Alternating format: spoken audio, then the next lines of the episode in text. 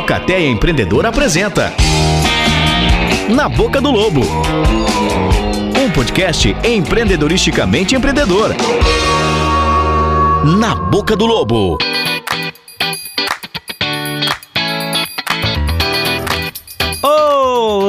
Olá para você que chegou até aqui no nosso podcast. Seja muito bem-vindo, seja muito bem-vinda. Muito prazer. Nós somos a Alcateia Empreendedora de Caçador Santa Catarina e esse é o Na Boca do Lobo.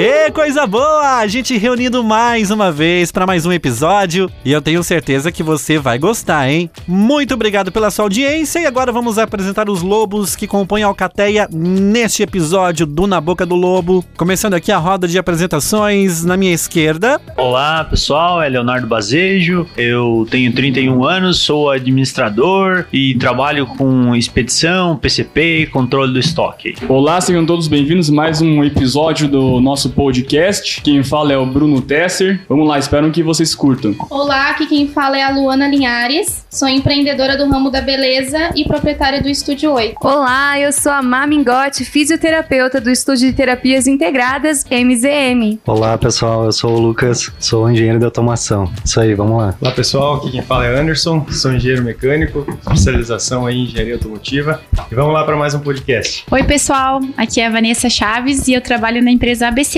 e eu sou o Alexandre, sou especialista em marketing. Olá, eu sou o Taylor, estou coordenador do Núcleo Jovem de Caçador. E eu sou Guido, coordenador artístico e locutor da Massa FM Caçador.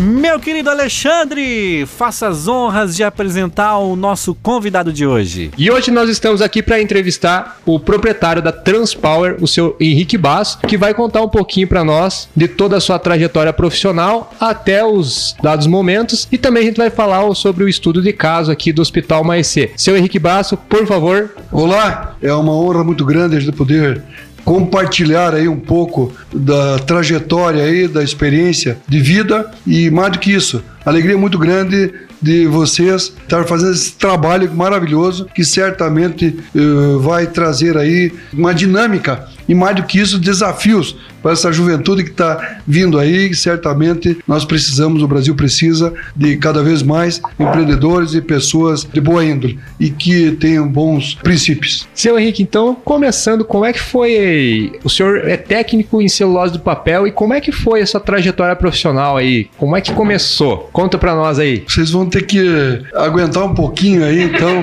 algumas historinhas aí, mas eu acho que é importante a gente dar um testemunho de vida e de oportunidades, vamos dizer assim, do que Deus propiciou para a gente e que podemos compartilhar. Em primeiro lugar, eu sou o primeiro filho de cinco que meu pai e minha mãe, Raimundo Basso e Maria, e com 11 anos eu já eh, queria trabalhar, queria ajudar a mãe em casa, queria. Meu pai era motorista, foi o, a primeira carreta que veio para caçador, tá? inclusive esse modelo hoje nós restauramos e está no museu em Gramado. Foi aberto agora em novembro do ano que passou, mas por causa da pandemia eh, o museu abriu mesmo agora em julho. O Museu do Caminhão e esse modelo, um Scania 1963, foi o primeiro caminhão carreta que veio para caçador. Foi a prima Teresa que comprou e meu pai foi o motorista e trabalhou com esse caminhão 25 anos. Nós restauramos esse caminhão e está no museu e pertence a Transpal. Mas eu com 11 anos e eu estudava no Colégio Aurora, trabalhava, estudava pela manhã e queria ajudar em casa e fui arrumei um emprego na indústria de imóveis Mar Marp, onde hoje é a Daniela Tombini. Comecei limpando os banheiros industriais, horríveis, eram horríveis, mas como a minha mãe e de casa, nós tinha formação de que eu tinha que ajudar, sempre ilustrava a casa, fazia todos, ajudava a mãe em casa, a gente tinha uma boa noção de limpeza. E, modéstia à parte, eu sei que em três meses eu organizei o banheiro da Marp e briguei com meio mundo, porque eu, durante a tarde, eu limpava o banheiro e quando chegava no outro dia, eh, uma e meia da tarde, o banheiro tava uma, um, um- um horror, para não contar detalhes. ordem.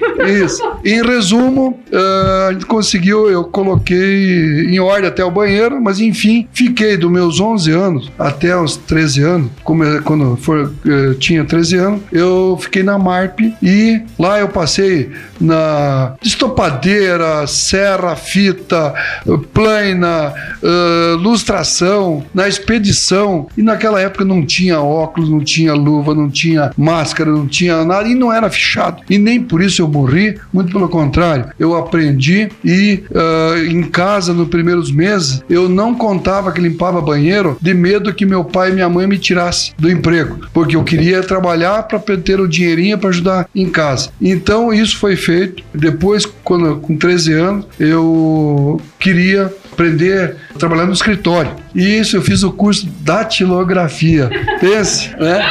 É, então, quem era datilógrafo já tinha algum diferencial. E isso eu fiz e depois trabalhei seis meses de graça no escritório que tinha de contabilidade no Valquinar Tiverri. Trabalhei também alguns meses de graça na sessão pessoal da Viposa, tá? por incrível que pareça. E o objetivo era a gente querer aprender. Quando eu terminei o Colégio Aurora, que era o ginásio, a quarta série lá terminando, eu fui estudar à noite, fazer contabilidade, eu, então podia trabalhar o dia todo. E eu fui na Tedesco e consegui uma vaga como auxiliar de sessão pessoal na Primo Tedesco. Isso eu tinha 13 para 14 anos. Então, 14 nem não tinha ainda 14 anos. E na Tedesco tive a oportunidade, claro, com muita dedicação, enfim, tem toda uma história aí. Eu trabalhei na parte administrativa até meus 19 anos, quando eu estava servindo. Eu lembro que eu já estava no faturamento da Primo Tedesco e eu vinha de a pé. Da- O tiro de guerra começava eh, às 4 horas da tarde. Muitas vezes eu pegava carona com os caminhões de lenha ou várias vezes eu vinha correndo. A estrada era, não tinha asfaltado, um pó. Eu vinha correndo até o tiro de guerra para chegar às 4 horas porque ainda tinha que trabalhar. Hoje os meninos não precisam trabalhar. Quando, mas enfim, eu trabalhava até as duas, duas e meia, três horas e quatro horas tinha que estar no tiro de guerra e fiz o curso de cabo, enfim. Terminando o tiro de guerra, a Primo Tedesco provavelmente, vamos dizer isso, que já viu alguma coisa diferente em mim? E me oportunizou o primeiro curso a nível nacional de técnico em celulose e papel lá em Telemaco Borba, na Clabin do Paraná. E a diretoria me chamou e disse: Você topa fazer um curso técnico lá de dois anos, tempo integral. "Ah, Só que tu não vai receber nada e vai ser pelo Senai, tu vai só receber uma parcela, era, se não me engano, meio salário mínimo, do Senai e o resto você vai ter que bancar as custas, né? É uma oportunidade. E eu não vacilei e disse: Não, toma a parada e fui. Imaginem, não tinha internet, não tinha telefone, não tinha ah, nada, então a comunicação com a família era com carta, escreviam por carta, né? Mas enfim, ah, isso se passaram dois anos num curso intensivo. Tive a oportunidade de me formar técnico em celulose e papel. Mais do que isso, eu formei uma amizade com amigos lá dentro do Telemuco Borba. Um deles também estava fazendo o curso, que o pai dele era um gerente da Clabin, da Marne Papel. Isso, então, durante os finais de semana, quando a gente, vez de ficar eu aproveitava e marcava a oportunidade de fazer, tipo, estágios dentro da Clabin, tanto na área de máquina, na área de celulose. Eh, até hoje, a Clabin hoje é a maior planta né, de celulose papel integrada da América Latina, né? Então, imagina quando o menino chegando lá eh, do interior aqui de Santa Catarina, você se deparar com uma planta de celulose, uma das maiores do mundo. Então, tive a oportunidade de conhecer bastante coisa, não só dentro da área industrial, também como na área florestal. E a Clabin, na época, estava desenvolvendo e começando um trabalho de extração de resina, de terebentina, né? Então, tanto com a resina, fazia terebentina e breu, né? Com a resina do pinus. E a gente conseguiu também trabalhar em cima e fazer um trabalho técnico também ah, nessa área que não era especificamente só o que eu estava aprendendo. E depois eu tive a oportunidade de fazer estágio tanto no Chile como também na Europa, né? E isso trouxe uma bagagem e eu, na Primo Tedesco, voltando, fui para a área do processo. Entrei como uh, estagiário, mas fiquei 20 dias como estagiário e ali já criou uma oportunidade e fui para a fábrica de celulose papel, na fábrica de celulose, que a prima estava começando e fiquei 10 anos na fábrica de celulose como supervisor, mas durante esse período a gente teve a oportunidade de contribuir, de se esforçar também quando tinha sobrando, eu ajudava tanto na máquina, de caldeira, tratamento de fluente, enfim, é, em tudo. Daí eu montei o laboratório, não existia ainda um laboratório montado pro papel, né? Fizemos também um laboratório químico, onde tinha umas oportunidades de fazer bastante testes e desenvolvimento tecnológico. E durante esse período, de 10 anos, estando na celulose, como tem aquela história que muitas vezes você, com o teu trabalho, com dedicação, claro, com uma equipe, você também com muitas pessoas ajudando, eu na época já era, vamos dizer, sabe, aquele que é como com um gerente de fato e não de direito, né? Daí quando saiu o, o gerente industrial, né, quem foi indicado foi o Henrique, porque na verdade a gente já tínhamos feito bastante trabalho e continuávamos, sempre foi. Isso aconteceu um trabalho intenso, foram 30 anos dentro da Primo Tedesco e tivemos oportunidade não só na gerência, como depois gerência geral e fomos também nas outras unidades da Primo Tedesco, tanto em Carazinho, Canoas, em São Paulo. É, a gente assumiu também como diretor industrial, né? E se passaram 30 anos. E graças a Deus, a gente, com muita simplicidade, humildade e trabalho, dedicação, a gente conseguiu sempre fazer o melhor para a empresa. Eu sempre dizia fazer de conta que a empresa era minha, né? Então, nunca foi medido esforço de inúmeras horas noturnas e finais de semanas, enfim, a gente nunca olhou para isso olhou sempre como objetivo do que, que é melhor para a empresa, o que, que precisava ser feito, né? o que precisa motivar a equipe para que a produtividade melhore, que o custo baixe e que a empresa fique saudável o máximo possível. Então, esses sempre foram os princípios e sempre foram as metas que a gente buscou, né? Inúmeras vezes você sempre abdicando de coisas particulares, de família, onde coisa se dedicando para o trabalho para a empresa, para um objetivo melhor de vida e tentar buscar sempre uh, harmonia e mais do que isso também uma realização pessoal, né? Que só trabalhar, o cara tem que ter amor, tem que ter carinho, tem que ter dedicação. Eu me emociono porque tem daria para escrever livros, né, de, de fatos que marcaram, que fez a diferença. Vamos dizer isso. E se passou esse tempo também, a gente, eu sempre sonhava também ter alguma coisa própria, particular, né? Fazer algo mais fazer algo mais. E inúmeras vezes passou oportunidades, tanto de outras empresas querendo que você fosse trabalhar para outras empresas, como também surgiu oportunidades de você empreender. Mas muitas vezes não coincidiu por falta de recurso ou por não ainda achar que tinha uma meta a cumprir dentro da empresa que você não queria largar, né? Aquela responsabilidade, né? Então não deixar o teu compromisso assumido, né? E a gente deixou muitas vezes oportunidades para cumprir isso. Mas é, isso é, é o que deixa um legado bom. E 91 ainda eu estava na Primo Tedesco e estava passando um momento pouco difícil dentro da empresa e veio uma consultoria e a gente sempre com muita garra e amor se dedicando e tentando também dizer e houve ali algumas provocações entre aspas né de que eu dizia que tinha gostaria de ter alguma coisa particular e a consultoria disse que era proibido né aí nasceu a Transpower né? força, né? Então acreditar que era possível, né? Claro que não misturei, nunca misturei nada. Foi a Transpower em 1991, ela, então são 30 anos hoje, ela nasceu, foi criada com um embriãozinho e não trabalhando, claro, foi comprado um caminhão usado, que está até hoje, um 111, também guardado aí como é, fator histórico na Transpower, está aqui em Caçadores, essa unidade, e ele eu trabalhava aí, começou puxando carnaça na Viposa, né? Uma coisa independente fora, onde daí a Josi, o meu irmão, fazia engenharia civil lá em Joinville, vindo para Caçador, ele ficava por coincidência aqui no lado da Temasa, tá? Onde hoje aqui a portaria aqui tinha uma casinha do Ferro Velho, né? Eu aluguei aquela casinha do alemão, né?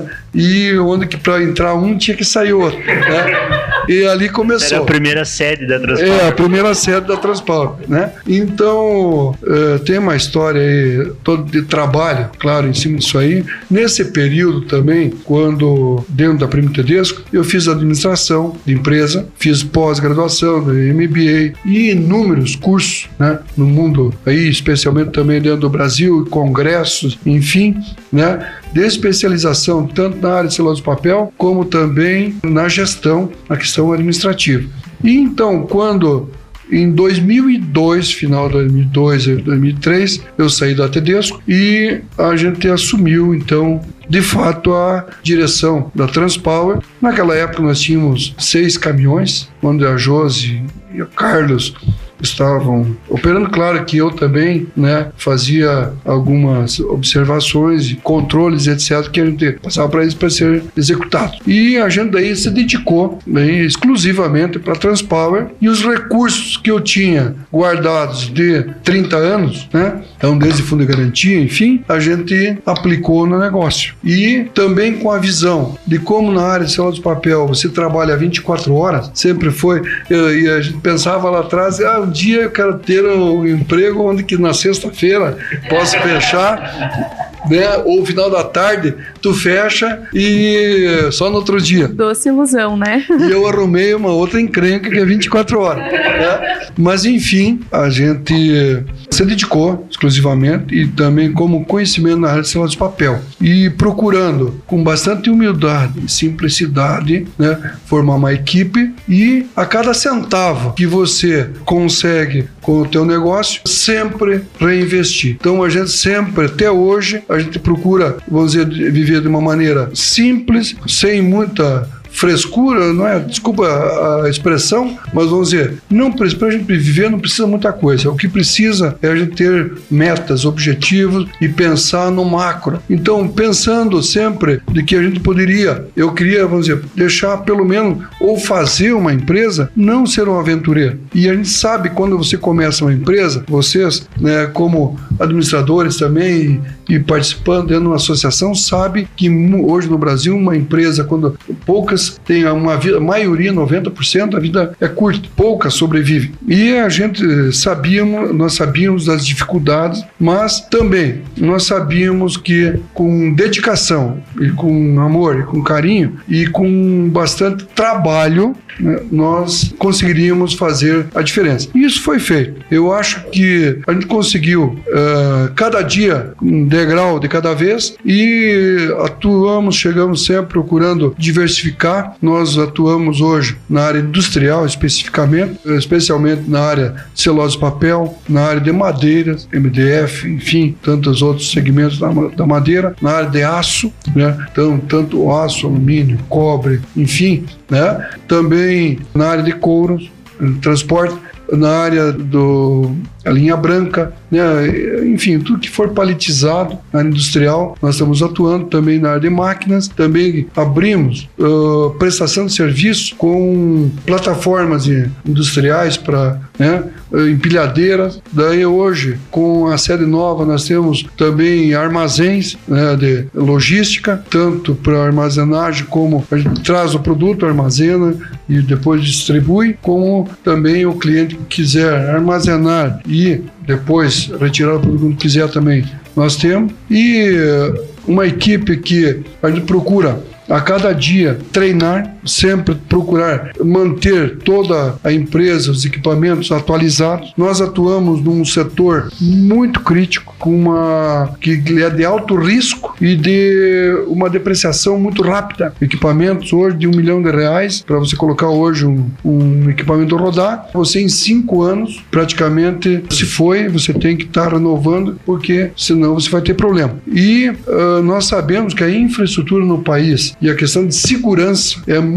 crítica, né? Nós sofremos muito, então o custo operacional e o custo hoje do frete no Brasil, né? O custo de, ou seja, da movimentação, uh, ela é muito, muito alto, é muito alto. Que é um dos grandes desafios do Brasil, porque o empresário, a indústria, especialmente, imagina hoje caçador, como todo o oeste nosso aqui, e assim dou como exemplo Santa Catarina, mas é todo o Brasil. Você para exportar, para você tirar o teu produto aqui do oeste, para pôr num porto, nós temos aproximadamente 400 quilômetros, que é de uma estrada muito precária, de congestionado, uma segurança baixíssima, e nós, há 8, 10 anos atrás, nós levávamos 6 a 7 horas. Hoje se leva 10, 12 horas e não se sabe exatamente o tempo para chegar, fora todo o risco que você está colocando, então você veja o custo disso aí. Se vocês imaginem como a gente se pergunta e questiona junto às entidades, junto ao governo, que a gente diz, todo o governo, ele conhece, ele sabe como é que é uma Europa, como é um Estados Unidos, as rodovias. Por exemplo, os Estados Unidos, na Segunda Guerra Mundial, depois da Segunda Guerra Mundial, quando ele viu as autobahns alemãs, o exército americano pegou o mapa dos Estados Unidos, redesenhou inteiro, fez tipo um xadrez. O Banco de Xadrez pegou os Estados Unidos de leste a oeste, norte a sul e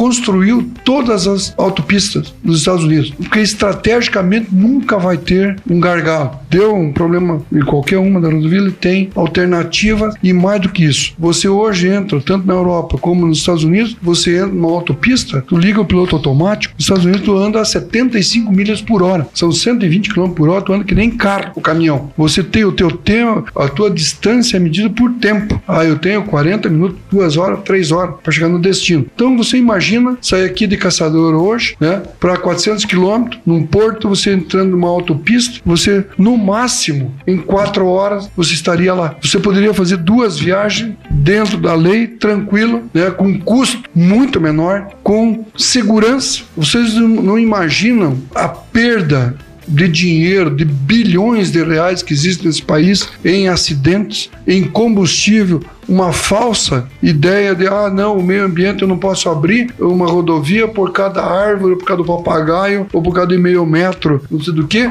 sendo que você está gastando um mundo de óleo diesel, lonas de freio, pneus, tempo, vidas humanas, certo? Que é um absurdo, é um absurdo, sendo que você com uma autopista você eh, elimina toda essa questão ambiental. Mais do que isso, a gente se pergunta até quando nós vamos ter, vamos dizer, essa política de achar que não, não se pode investir porque se investiu, o Brasil investiu na matriz rodoviária, está errado. O Brasil não tem matriz rodoviária nenhuma ainda, né? Muito pelo contrário, tem ferrovias, tem que ser feito ferrovias. Nós temos que fazer a tal da rodovia do frango, que seja do frango, da MDF, do Móveis, não interessa. Mais de 30 anos é, falando nisso. Pelo amor de Deus, tem o nome. Tem né? espaço para ferrovia, né? Só não dá para puxar um braço de mar para caçador, né? Mas uh, nós, Por enquanto. É, nós é temos possível. uma costa marítima maravilhosa. Nós temos rios navegáveis aí que dá para trazer. Uh, isso aí dá para crescer muito. Os Estados Unidos, a Europa usa a parte fluvial, ferroviária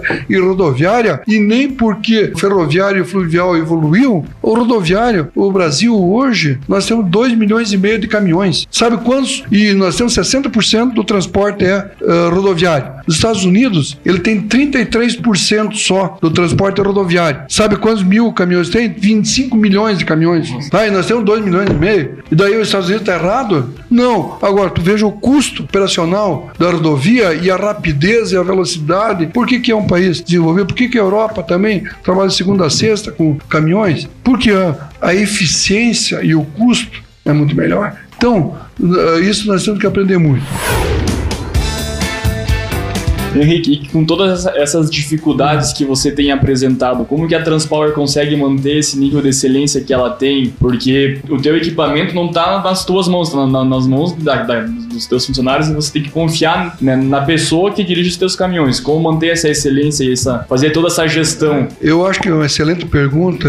É é um dos grandes desafios que a gente se pergunta todo dia, né? Como que eu consegui chegar vivo ainda até agora, né? E mais do que isso, a preocupação, o que que eu vou ser daqui 5, 10, 15 anos, né? Com todos esses desafios. Em primeiro lugar, se você hoje pensar a questão jurídica, a responsabilidade civil que está atrás hoje da questão do transporte no Brasil, você desiste. Se você começar a ler no pé da letra, você se assusta e diz, é louco. Só que é louco quem está nessa área. Mas o mundo não vai acabar, né? E mais do que isso, os grandes desafios moldam grandes né, resultados. E o que, que a gente tem feito? Aquilo que eu falei antes, a gente procura ter equipamentos sempre atualizados. Por quê? Vamos dizer, antes ainda de falar do, de como a gente está fazendo, tem os princípios.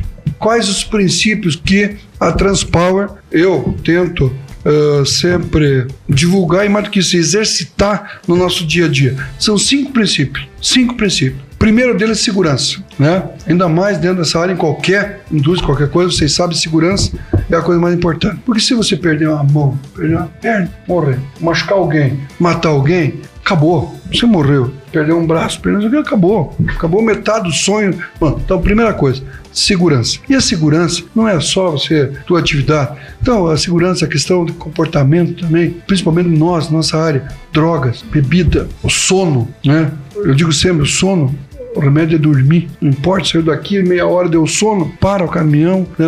todo um procedimento, para e dorme. Não é com rebite, não é com café com coca, não é com nada que vai resolver o negócio. Então, segurança em primeiro lugar. Segundo, honestidade. Fale a verdade, seja autêntico. Porque se você perder a confiança, perdeu a verdade, lá na frente você descobre, morreu. Faz mais sentido. Terceiro, trabalhar. Ninguém vai vir pagar tuas contas. Ninguém vai vir te resolver teus problemas. Não tá? existe mágica. E não, é, e não é com meia hora de trabalho ou qualquer coisa que você. Não. O empresário hoje, qualquer empresário, vocês sabem, não tem essa jornada de 8 horas de segunda a sexta. Você trabalha 14, 15, 16 horas por dia, sábado, domingo. Quantas noites você acordar 3, 4 horas da noite, que acorda ainda 3, 4 horas da manhã, e muitas vezes as boas ideias eh, saem de desafios e, e da- no momento com a mente mais tranquila te vem uma iluminação de você tomar algumas atitudes mais corretas. Então, trabalhar, você tem que se dedicar. Daí o cara, ah, com porque o Temasa, porque o Adame, porque ah, o Saframe, né, porque grandes players do Brasil, né, olha o cara que é, mas ninguém sabe. Quantos anos faz que está trabalhando? Como eu contei, eu comecei com 11 anos. Eu tô com 53 anos trabalhando. Eu tenho 64. É, 53 anos de trabalho. Ah, caiu do céu, o cara fez. Não, 53 anos, que, herança. sabe? Uma sorte muito grande. Acorda às 5 da manhã e para meia-noite, uma sorte, sábado domingo também, entendeu? Tem um empresário americano que fala que todo sucesso repentino demorou 20 anos para acontecer. Exatamente. Então, trabalho. Tá? Quarto, gratidão e fé. E humildade e simplicidade. Muitas vezes a gente só reclama, só enxerga o problema. Né? Esquece de agradecer, porque ele está com saúde, está jovem.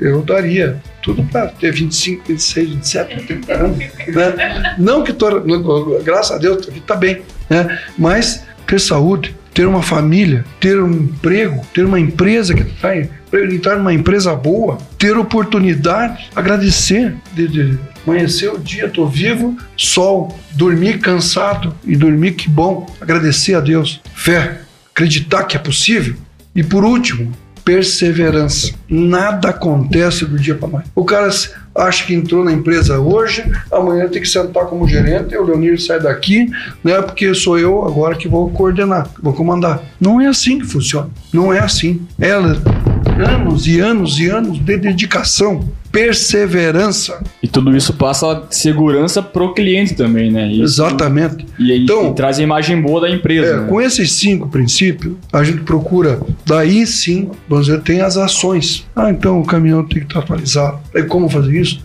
Tem todo um trabalho administrativo, técnico, financeiro, planejamento, orçamento, responsabilidade. Todos os nossos caminhões têm hoje um monitoramento, vamos dizer, diferenciado do que está aí. Aqui, eu posso dizer isso porque ninguém tem a nossa região que nós temos. Nós temos, só para ter uma ideia, temos quatro sistemas de segurança do caminhão. Não vou entrar em detalhes aqui, se alguém quiser conhecer, ele te mostra lá. Nossos caminhões são os únicos que aqui da região que tem câmeras, quatro câmeras, 24 horas operando. Nós tivemos problema até quando implantado, tem uma câmera aqui, uma para frente, duas para trás, vocês têm no YouTube, vê um monte de filmagem que tem da Rússia, de coisa, que aquelas imagens daqui e dali. Nossos caminhões têm isso, tá? A gente tem tudo monitorado. Imagem que deu um probleminha, nós temos a imagem real, na hora, do que está acontecendo. Uma câmera para frente, duas câmeras, uma a cada lado e uma no motorista interno. Daí imaginem no início a dificuldade de você dizer que ah, você está sendo filmado.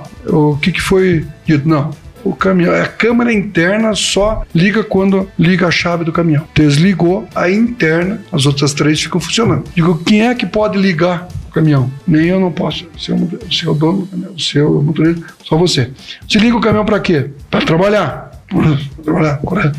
Tá. Você faz alguma coisa errada?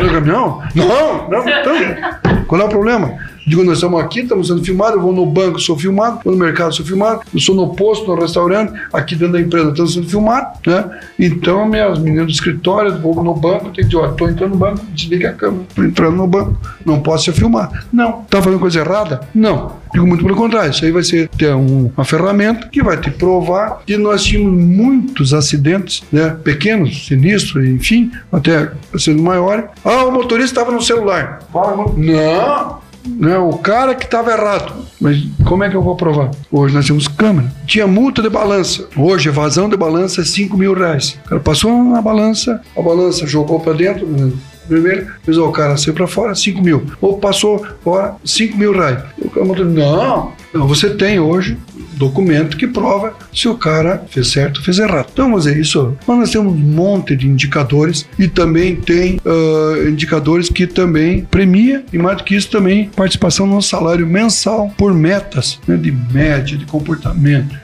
não se envolver em acidente, né?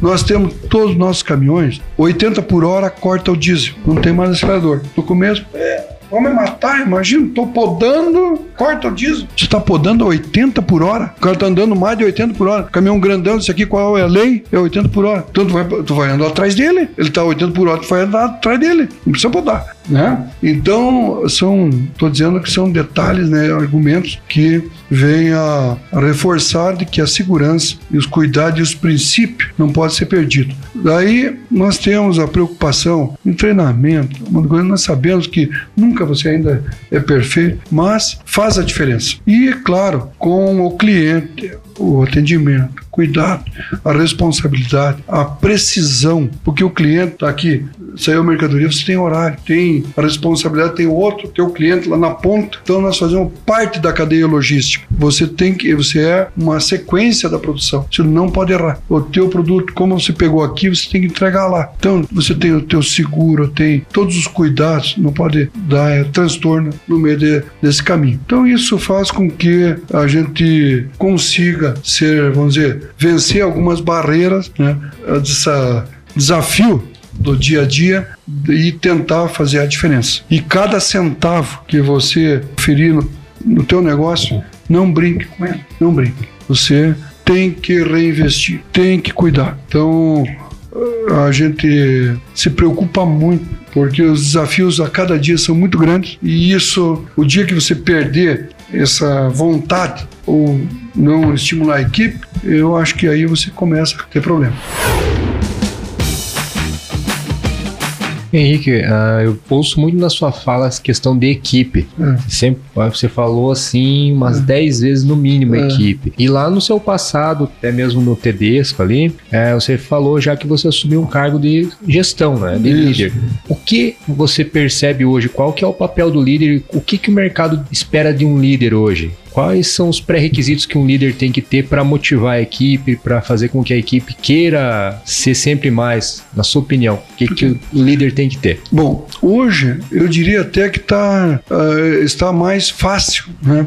entre aspas, porque o nível de informação, a quantidade de informação que você tem hoje é muito maior do que eu tinha lá atrás. Mais do que isso, hoje, tanto escola, né? hoje nós temos aí inúmeros cursos que não consegue preencher por falta de contingente. Isso é um absurdo. Na nossa época, lá atrás, quando surgiu um curso, além de ser caro, né? Você não tinha dinheiro para poder participar, né? Era pouco, raríssimo. Então você tinha que aprender mesmo no, no dia a dia. E hoje não, hoje a, quantidade de informação, você não, vezes não precisa nem sair de casa, né? Você recebe tudo, tem tudo. O que está faltando? Qual que é o grande desafio hoje? Eu vejo é a vontade de querer fazer. Hoje, infelizmente, nós temos visto, claro que tem os diferencial, tem as pessoas que exercem, vamos dizer, a vontade de querer fazer, se destacam muito mais rápido hoje do que antes. Por quê? Hoje tem muito mais gente acomodado, não querem, infelizmente. tá? Essa é a grande realidade nossa. Eu não sei se é porque, por exemplo, quando eu citei que estudava no Colégio Aurora, certo? Lá com os irmãos maristas, nós tínhamos horário para você entrar no colégio, porque se não fechar o portão, você não entrava mais. Ai de você se perdesse uma aula. E quando você entrava na aula, você fazia fila, certo? Primeira coisa, você entrava dentro lá, o professor não entrava junto, você tinha que ficar de pé, o respeito com o professor ou com o policial, seja quem for. Você, ah, eu lembro bem que no Colégio Aurora eh, tem termo que até hoje, quando a primeira coisa entrava o, professor para dentro da sala, nome do Pai, do Filho e do Espírito Santo também. Era bem, era, Jesus, Maria e José, tenha piedade de nós. E era assim. E o professor começava a matéria e quando dava um bochicho, ele pegava o apagador, virava e dava na cabeça do cara assim, né? E o cara apontava era acorda. rua. Era rua, expulso. E se você chegasse em casa com uma nota abaixo, tinha nota de comportamento. Meu pai vinha de viagem olhava só o boletim do comportamento. A mãe que olhava a matemática, português, não sei o que, o que, o pai só queria saber do comportamento. Nota abaixo de seta era pau. Entendeu? Cacete. Né? E o que aconteceu? Nós, hoje, os fundamentos de matemática, de química, lá embaixo, na base. E quando eu fiz o curso técnico, lá, dois anos, que era integral, não se perdia uma aula. E o, e o horário se cumpria rigorosamente, e ainda você saía. Né? Cansei quando eu fiz o MBA, e também quando eu fui no pós-graduação, tinha um professor, você saía às 11 horas da noite da aula, ele dizia amanhã, sábado, começava na sexta, né? No sábado de manhã, amanhã, cedo nós vamos ver. Ele dava uma tarefa de casa, das 11 para de manhã você chegar na aula com a tarefa de casa. Daí todo mundo, pô, mas que é isso? O cara dizia, o que tu faz da meia-noite às seis? Não? E Clássica, né? dizer, então, o que que acontece? Hoje, você observa que se criou, uh, ao longo desses últimos anos, um monte de regras, leis, enfim, de direitos e poucas obrigações. Vou dizer aqui um negócio que talvez possa ser bastante criticado. Mas pega um exemplo, menor aprendiz. Primeiro que os meninos não podem ficar trabalhando nas empresas, as empresas podem contratar só depois de 18 anos, não é isso? E o menor aprendiz trabalha na terça, né, na segunda, terça, três vezes por semana, das duas, sei que lá na empresa tá cheio. Eu tenho, eu tenho que ter 5% de menor aprendiz e eu tenho o maior contingente nosso é motorista. Como é que o menor aprendiz, 5% em cima de 200 motoristas, ele não pode nem chegar perto do caminhão. Primeiro, porque como é que ele vai ser menor aprendiz do motorista, né, de caminhão, de carreta? Então, não. Então, tem que ter um, um número, por lei, de menor aprendiz, que não sei o que fazer com eles. Teve Umas gente... coisas meio sem lógica, assim, né? Não tem um. E você, nós entramos com o sindicato, com associações, associação, a federação, a federação, uma coisa que não justifica o Ministério do Trabalho você ter que ter 5% em cima do motorista, menor aprendiz. E daí não pode pôr no almoxerifado, não tem um abastecimento, não pode pôr, na oficina não pode pôr, tá? No motorista, temos ainda. Daí eu vou pôr aonde? Eu tenho meus financeiros eu enxuto, tinha que pôr três em cada, cada três em cada um ali pro cara ficar olhando. Pior, esses meninos, daí teve vários eu pago em casa. Não tem, vai fazer o quê? Não tem. Veio do Senai, veio lá, veio lá o, César, que veio lá. Eu teve um caso que no dia do pagamento, a mãe, 11 horas da manhã, meteu-lhe a boca na empresa, porque eu não já se viu, porque tem que pagar com cheque, né? Ainda, esse menor aprendiz que é, hoje eu acho que é tudo em conta. Mas eu sei que tinha que vir ali para assinar a folha. Ele chegou lá, tinha dado problema no sistema, lá estavam terminando, só, só aguarda um minutinho, né? Que dentro de uns 15 minutos, ela pegou, eu escutei, pequena Power velho aqui, na nossa sede que é anterior, escutei aquele. Nessa ali em cima, ele agita ali na portaria. E o que está acontecendo? Não, a mãe com menor aprendiz, ontem já se viu que não dava o dinheiro pronto na hora. Onde já se viu que ela tinha vindo aqui e disse, respeita essa empresa esculhambada.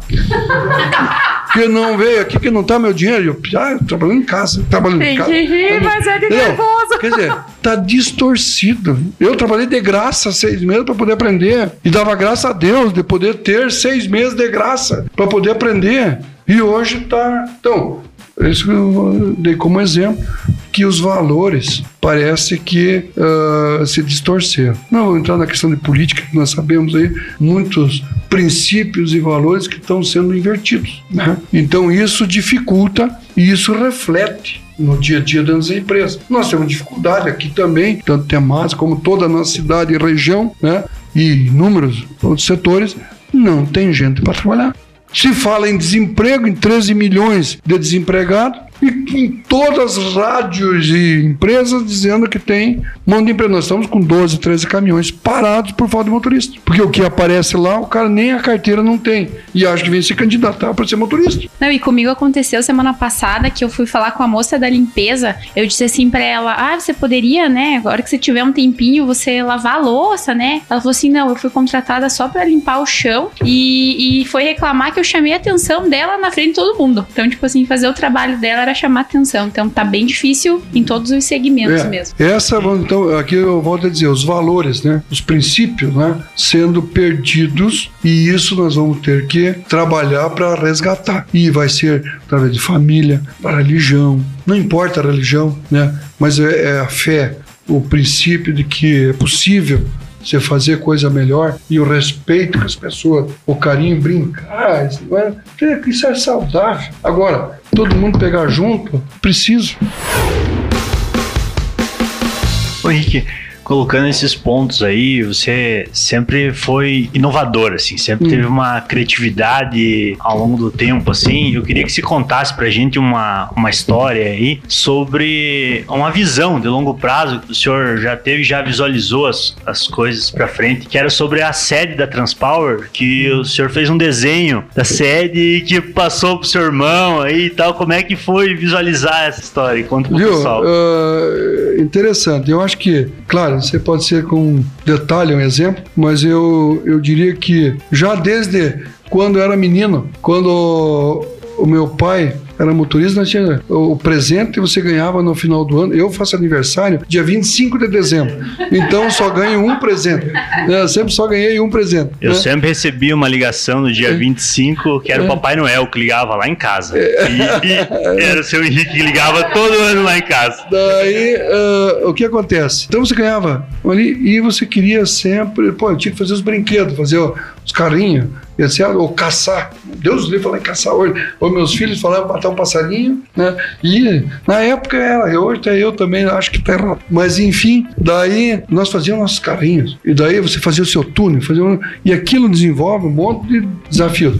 E no dia a dia, na empresa, na Printesco, então você tinha que buscar a tecnologia, buscar a inovação, buscar o desafio do dia a dia, que qualquer empresa, qualquer atividade. Você sempre, quando você projeta uma fábrica, você projeta, ah, eu vou fazer 100 toneladas por dia. Beleza. Você dimensionou todos os equipamentos, larga essa fábrica, já no primeiro momento, até você conseguir chegar a 100, você vai verificar que tem um monte de ajustes que não saiu exatamente conforme está no projeto. E quando você atinge 100, você observa que dentro da cadeia do processo, você vai ter gargalos que te dificulta você. Por que, que você não chegou a 100 já no primeiro dia? Daí você começa a focar e descobrir e tentar daí tu, tu vê como um grande desafio e aí que tá. Se você tem garra, se você quer fazer, daí você não mede mais hora, de noite, sábado, domingo, você tem até que resolver. Você tem que tirar aquele gargalo da frente. Você resolve esse gargalo, beleza, foi uma grande vitória. Quando resolveu, tu vai surgir outro ali. E quando você vai ver, você está fazendo 120, 130, 140, aumentou 40% da tua produção. Por quê?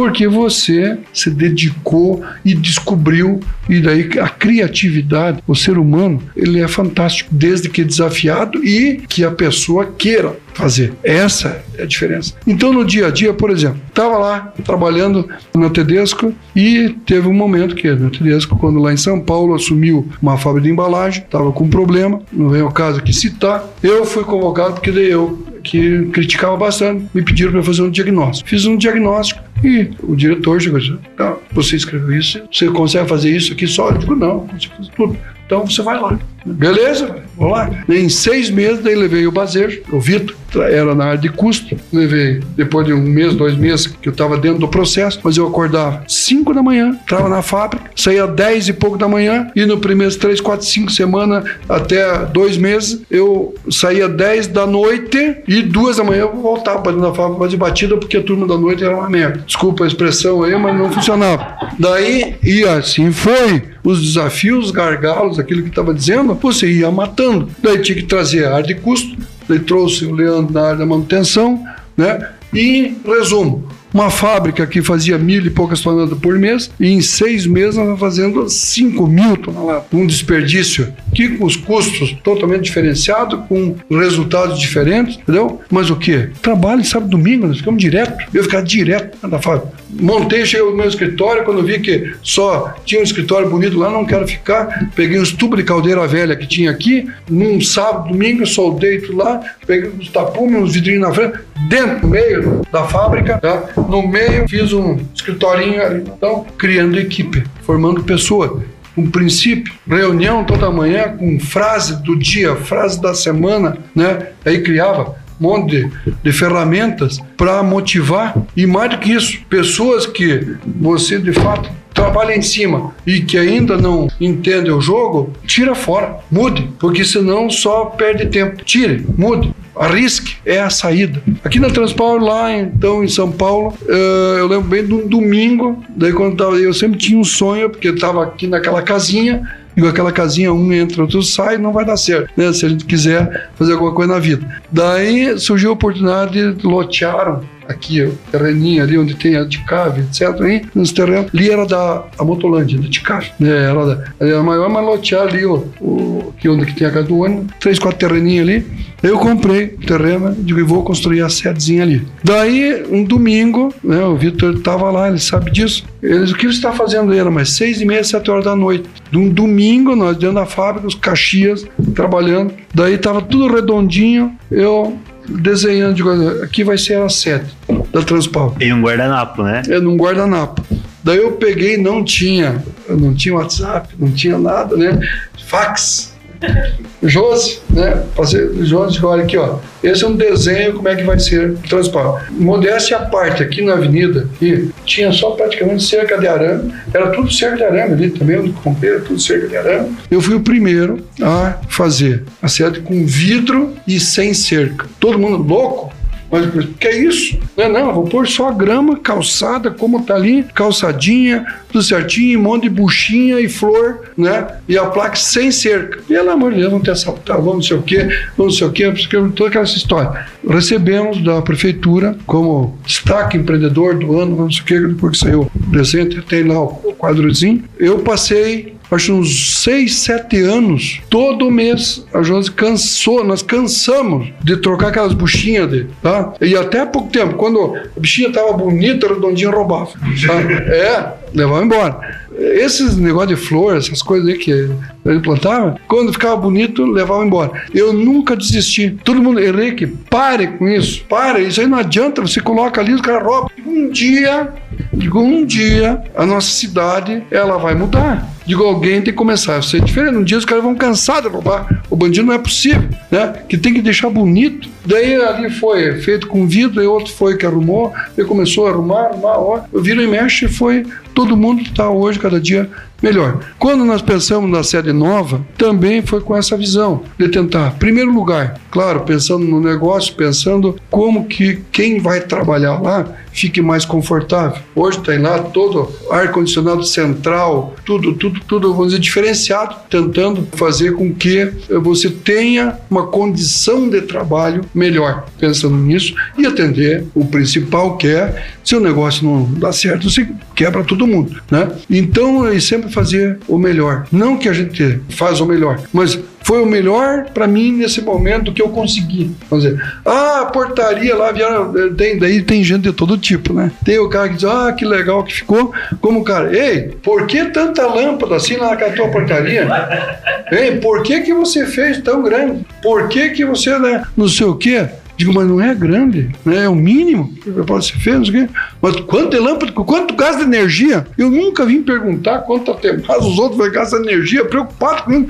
Daí eu digo, eu digo o negócio é o seguinte: para começar a ter tudo solar. Eu, primeiro, toda a nossa 100% da minha energia lá é solar, porque era um sonho meu energia limpa. Digo, e outra coisa que quiser saber, toda a água lá nossa é reciclada. De água de chuva, eu não lavo um caminhão, não lavo um pneu com água de chuva. Então nós não usamos no meio ambiente. Todos os nossos pneus, nós ganhamos um prêmio agora essa semana. Então, talvez uma das coisas que foi até discutida aí, a gente não sabe cacarejar. Né? Eu não, mas eu não me preocupo, eu nunca trabalhei por dinheiro. Não foi uma meta, eh, eu quero ficar com dinheiro no bolso. Opa, tudo bem. Não, não foi por dinheiro. Eu trabalhei porque eu gosto de trabalhar, porque eu gosto de fazer. Agora, até onde vai chegar não importa. Vamos fazer o melhor. Eh, São coisas assim interessantes. Daí a Irani, por exemplo, fez agora um prêmio. Nós fomos premiados essa semana. Fomos o destaque né, nos últimos anos na área do setor de transporte. E não só pela eficiência do transporte, como também no setor de boas práticas de sustentabilidade. Por quê? Há anos, já desde aqui, fui o primeiro a implantar reciclagem de pneus. Nenhum pneu nosso, não importa onde estoura o pneu na Bahia, todos os nossos pneus são numerados, nossos, nossa numeração, são controlados. Sabemos uma vida útil, estourou não importa onde ou furou, todos vêm para a matriz, 100% aqui. No começo, tem uma história maravilhosa, sempre do motorista dizia, como que eu, se eu furar,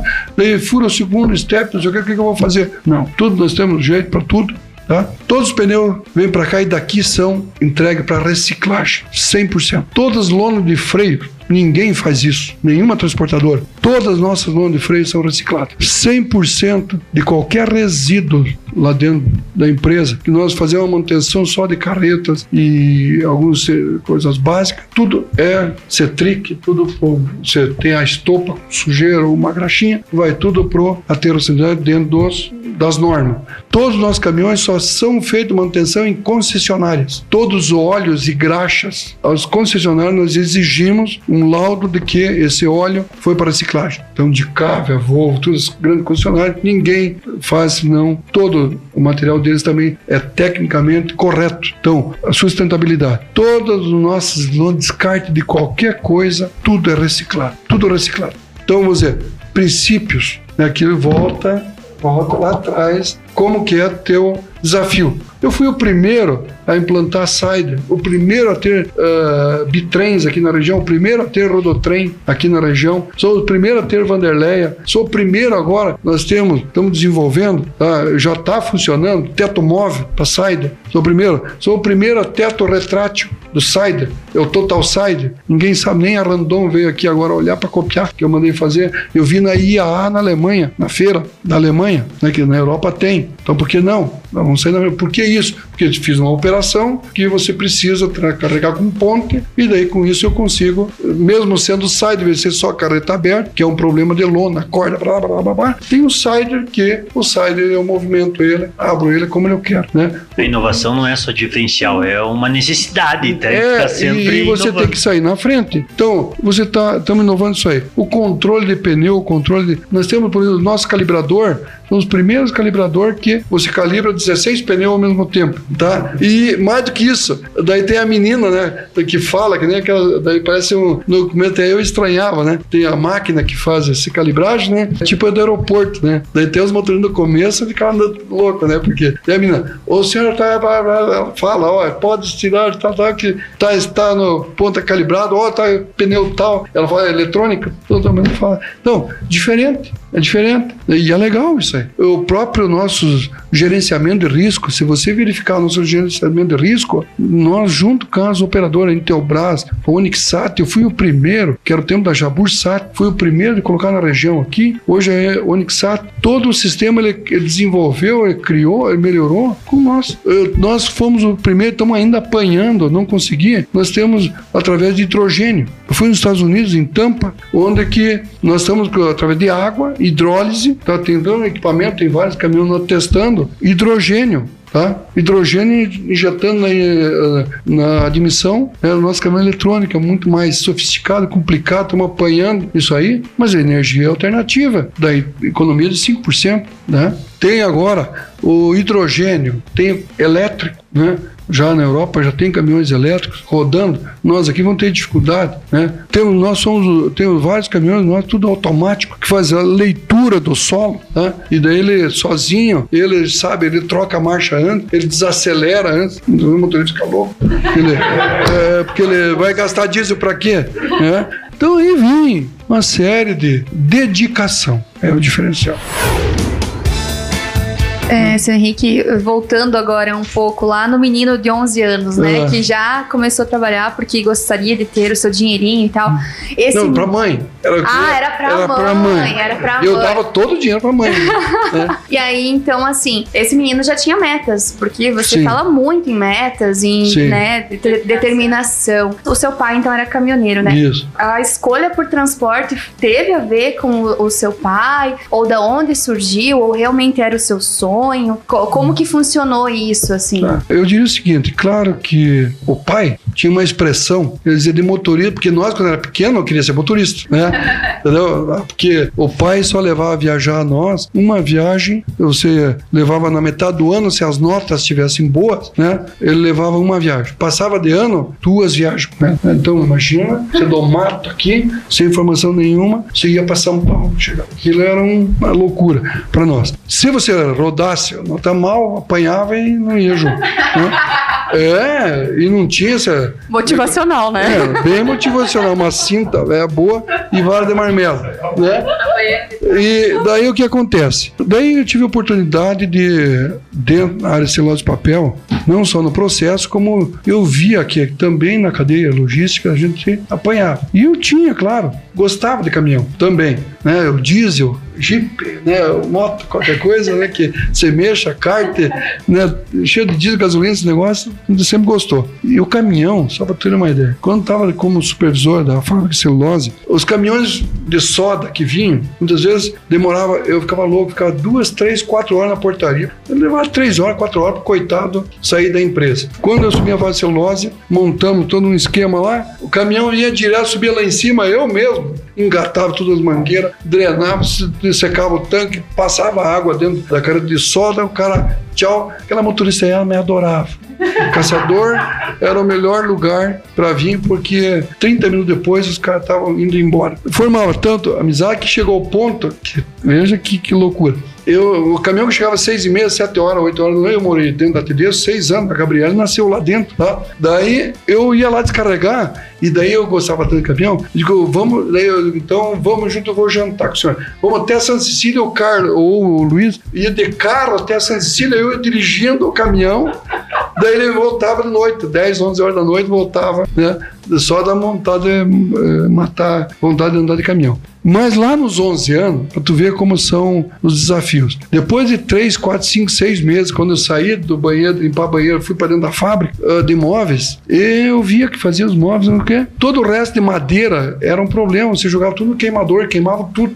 Era assim. Eu achava tão linda aquelas madeiras e você podia levar para casa pro fogão. Então eu andava com saco ou gaiota, porque com 9 anos eu fazia nossas gaiotas. Sabe o que é gaiota? O pai trazia bergamota de Porto Alegre, ali quando da bergamota, eu saía vender bergamota nas ruas para ganhar um dinheirinho. Daí aqui no, na avenida, ali embaixo do Sagrado Filho, tinha o bar líder, eu fui engraxar sapato, 9 anos. Engraxar sapato no sábado para ganhar os troquinhos. Deus o livre, uma criança fazer isso hoje. Eu tinha 9 anos, eu fiz a minha caixinha de engraxar, vinha de a pé, Eu achava. Na Marp, daqueles toquinhos, eu levava, queimava, eu tinha dó. Daí eu comecei a pensar, daí as meninas, eu via minhas irmãs que brincavam de boneca, um monte de coisa, e eu via como o móveis era feito. Eu comecei a fazer daí do final de semana e de noite, pegava aqueles toquinhos, eu fazia mesinha, mesinha, cadeirinha, guarda-roupinha, ah, cozinha e vendia para as meninas. Do Berg. Vendia pras irmãs? Vendia, Não, não, vendia também. tudo, tudo eu vendia. É, Chegava é, quem não família, tinha família, dinheiro, negócio trocava até por bolinha. Era empreendedor nato já, né? de gude, Sim, né? na veia É, já, né? negociava por bolinha de gude, né? Não sei o quê. Mas a meninada ali do Berg já sabia, olha, fazer as encomendas. Faz um guarda-roupa, uma caminha, né? E daí a mãe fazia, o, o, a, a, minhas irmãs, depois eu vi elas faziam, a mãe não fazia, mas mas daí as meninas que viam, eu fazia a caminha, daí, claro, cada um em casa costurava o paninho, enchia de, de coisinha ali dentro, né? Depois daí eu vi que, que dava, daí ah, um dia eu fui trabalhar com o Almir Figueiredo, ele era da eles trabalhavam na estofaria Mar. Ele, o Adão Koscianchuk, eles que mandavam. E o seu Clemente, que era e o Mauri, e o seu Lino Esperotto, né? Lá na estofaria. Era um ala mais nova. Me colocaram eu lá para fazer banqueta também. Eu vi como é que fazia as banquetas. E não era difícil, né? Fazia as banquetazinhas, sabe? Com aquela napazinha e colocava uma espuminha, um trocinho ali dentro. E eu peguei toda aquela tabuinha que levava para queimar, comecei a fazer banqueta e vender.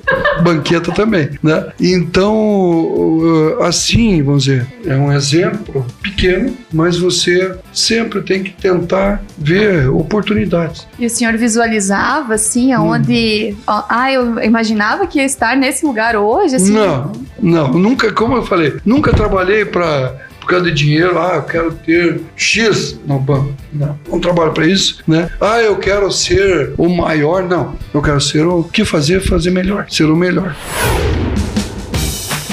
E você sempre foi um colaborador bem proativo. Quando você resolveu se desligar da Primo Tedesco, como que foi essa, essa notícia pra eles? é, eu acho que foi um momento assim bem difícil, diria, porque você passar 30 anos sempre como funcionário e daí você vê, você sai, por mais que você tenha uma história, uma bagagem, e agora?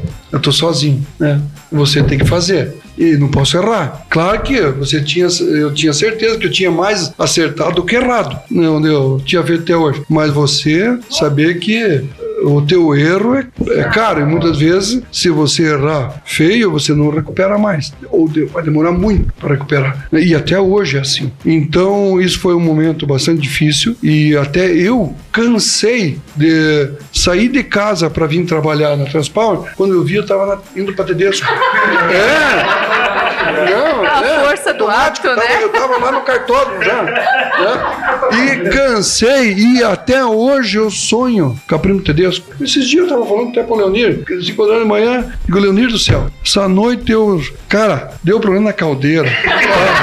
Daí o balão, problema, daí a máquina de papel, daí não sei o que, não sei o que. Eu sofri a noite inteira. Mas são 30 anos, né, Henrique? Foi É. uma vida, né? Exatamente. 30. Então, eu, eu trabalhei a noite inteira, mas na caldeira, na Tedesco. Eu, Foi cara, cansativo. Que coisa de doido, né? E não é poucas vezes, não é poucas vezes. Mas é assim. Por quê? É uma dinâmica. Ô Rick, e conta uma história do seu primeiro caminhão, que teve um acidente, que esse primeiro Ah, caminhão sim. que teve da Transpower. como Isso é são os aprendizados, viu? O aprendizado, aquilo que falei, né? Então, o que aconteceu? Quando saí da Tedesco, a gente já tinha lá. ah, não, eu tava na Tedesco, desculpa. Lembro, nós estávamos no Lions, numa feijoada lá na Nossa Senhora Rainha. Era duas da tarde, ligou o motorista. Tombei o caminhão. O 111, esse que tá aí. Né? O que aconteceu? Quando nós criamos o Transpower, dois meses depois só tinha aquele caminhão e ele pegou varicela. O antenor ficou com nós, agora até se aposentou, com 30 anos de casa. É o antenor. Foi o primeiro motorista e trabalhou até o fim, agora ele saiu. O antenor pegou varicela, não falou no telefone, estava ruim, e saiu de, de manhã lá de Porto Alegre e estava vindo ali naquela grutinha, Nossa Senhora, tem uma gruta ali na serra, para cá de São Marcos, ele não vinha por ali em São Marcos. Antes de chegar na serra, tombou o caminhão. Curto, tombou.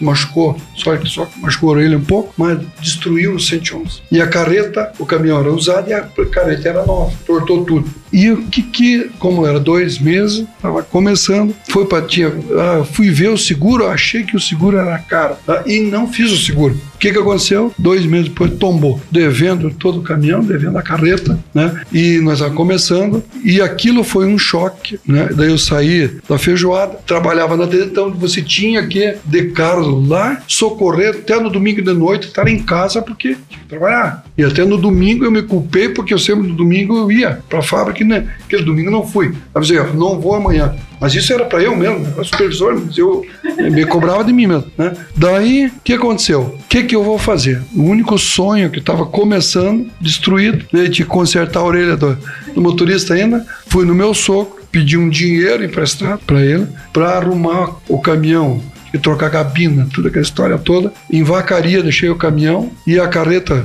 também lá ajeitaram. Eu fiquei devendo, vamos dizer, mais um caminhão, para ter uma ideia. Naquele momento eu jurei, teve dois fatos importantes na empresa que muda assim as estratégias. Eu disse não, de hoje em dia não importa quanto custa, seguro total, né? E você tem até um tempo, tu chega a um ponto que você tem que fazer conta, que daí não vale mais a pena seguro total. Hoje nós temos só seguro terceiro, porque hoje se for fazer o seguro da frota, te custa 3 milhões e meio, 4 milhões de reais fazer o seguro total. Então tu faz a conta, vale a pena? Ou se eu perder, quanto custa? Um, dois, perder um, dois, não sei o que, vale a pena você. Tem que fazer conta, entendeu?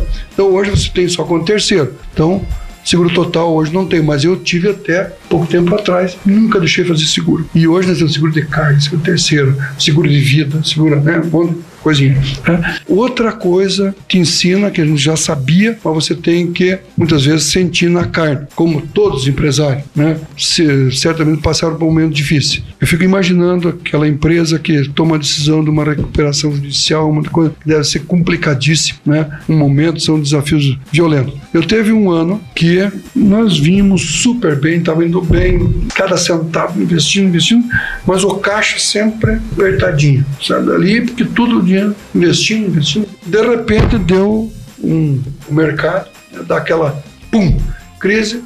Dois, três clientes nossos grandes, chegou no dia 20 de dezembro, simplesmente ligou, ó, todos os pagamentos que eu tenho agora no dia 20, né, até o dia 15 de janeiro não vou te pagar. O outro pipocou lá não, até fevereiro, todo, eu quero mais 30, 60 dias para frente. Tu pense tamanho do rombo que deu. Então, outra coisa, um outro aprendizado. Na tua empresa, além de número, uma das dos indicadores e mesmo caixa. Cuide do caixa. Tenha um caixa saudável. E aquele caixa não, não olha para ele, ah, dinheirinho para gastar. Esqueça aquele dinheiro da empresa. A empresa é sagrada. Eu digo sempre, a gente fala no, no dia a dia, a empresa é uma entidade jurídica. O cara, ah, o senhor é dono. Peraí, não sou dono.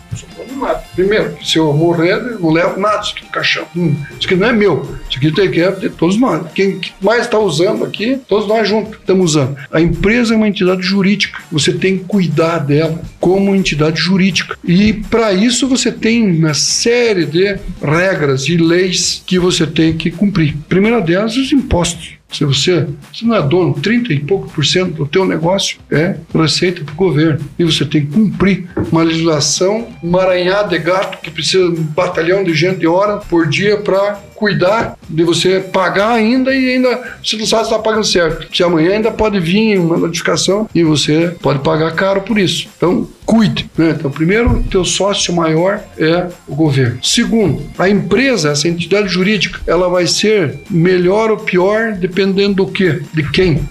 das pessoas, do comportamento pessoas. Se eu for um picareta, sem vergonha, não pagar as contas, dar calota aos fornecedores, não estar sabendo funcionar, o que, o que, que eles vão dizer aquela empresa, ih, a Transpower, uh, o cara é um picareta, sem vergonha, blá, blá, blá, blá. Ah, o motorista, os motoristas, vocês um louco na rua, vai fechando, filho, ih, aquela empresa lá, ih, os motoristas, tudo louco. Então ela é maior, é melhor ou pior, dependendo do comportamento das pessoas. E essa entidade jurídica tem que cumprir essas leis e as pessoas tem que entender que o Henrique ele é um funcionário. A responsabilidade apenas a de o que me diferencia dos outros, que os meus atributos, as minhas responsabilidades são diferentes. Mas nem por isso ela é maior ou menor do que a responsabilidade que faz a limpeza. Ela é tão importante quanto eu. Porque imagina eu chegar aqui e tá virando um lixo, uma bagunça. E porque quem é que foi que fez a limpeza? Ah, dona Ana.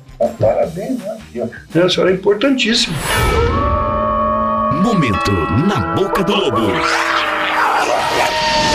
Henrique, a gente tem um quadro aqui no podcast que ele se chama Na Boca do Lobo, né? Ele, ele, ele leva o nome do podcast, que é um momento na boca do lobo, né? Que é um momento que a gente sempre pergunta da tua carreira, da tua trajetória, de acertos, erros, aprendizados, né? Qual que foi o momento, assim, que foi o maior baque da tua história, da tua carreira? É, aquele perrengue, né? Aquele perrengão que você passou e o que que tu fez pra reverter isso? Tá na boca do lobo? Pô, tem muitos momentos assim que interessante. Mas um deles, quando eu terminei o curso técnico de celular de papel e estava fazendo estágio dentro da Bradesco, onde que eu levantei alguns alguns problemas lá no dia a dia e deu de frente com gerência em cima para cima. E daí fui chamado, né, eu procurei também a direção, depois fui chamado e foi dito, não, você está dizendo isso, isso, isso. É isso. Então você assume. E quem está lá era um sócio, vai de férias. Então imagina você com 20 anos, 21 anos, um monte de livrinho debaixo do braço, um monte de ideia na cabeça, né? Um monte de vontade de querer fazer, mas da hora assim, você assume ou não? Se você diz, né, né, vacilar, né? Você tinha perdido uma grande oportunidade na vida. E por outro lado, a única coisa que eu pedi, eu preciso carta branca. Só que eu preciso que o que eu disser, se eu não der certo, meu pescoço, você tem o direito, vai fora. Então, esse foi um divisor de água. Outro momento, quando você saiu depois de 30 anos, por mais que você tenha planejado, que tenha tudo aparentemente, né, assim, parece fácil, mas você sair de uma situação onde tem toda uma história, toda um, uma forma de convivência e você assumir um outro desafio é um momento difícil. Lidar com a incerteza do futuro, né? Exatamente, é você saber que ainda você quando errava, agora você errar ali, você sabe que você vai pagar muito caro para frente. Então foi um momento difícil. E outros momentos, como eu falei, esse de você se deparar então com problemas diários, vamos dizer, de momento, o que fazer no final de ano, né? De repente por mais que, é, como era a meta, não, eu não vou pegar dinheiro em banco, era uma das metas minha. E daí você saber que tem compromisso, e daí o que tu faz? Mas tudo isso tem solução. Eu sempre digo, a cada problema tem mais de mil soluções, desde que você queira resolver. E se não tem solução, solucionado está. Exato.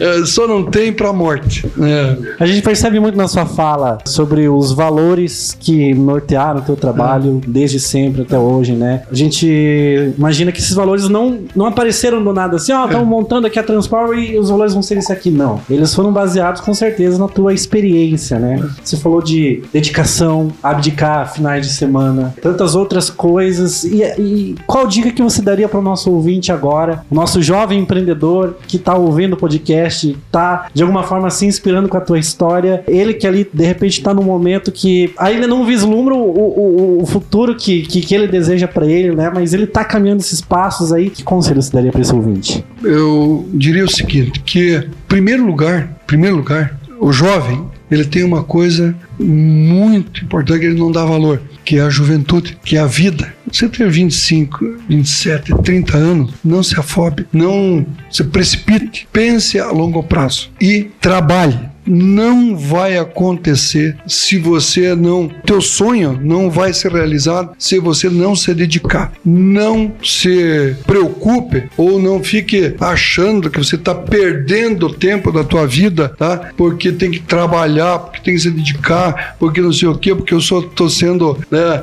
Não. Você só vai conseguir se você se dedicar e com bastante técnica. Claro que tem que ter as horas de lazer, um monte de coisa, mas você vai ter que abdicar de muitas coisas para você conseguir teu sonho. E o mais importante é você ter a garra, a saúde e a juventude e saber que você pode fazer e você vai conseguir, mas é a longo prazo. É a longo prazo, não é do dia para noite.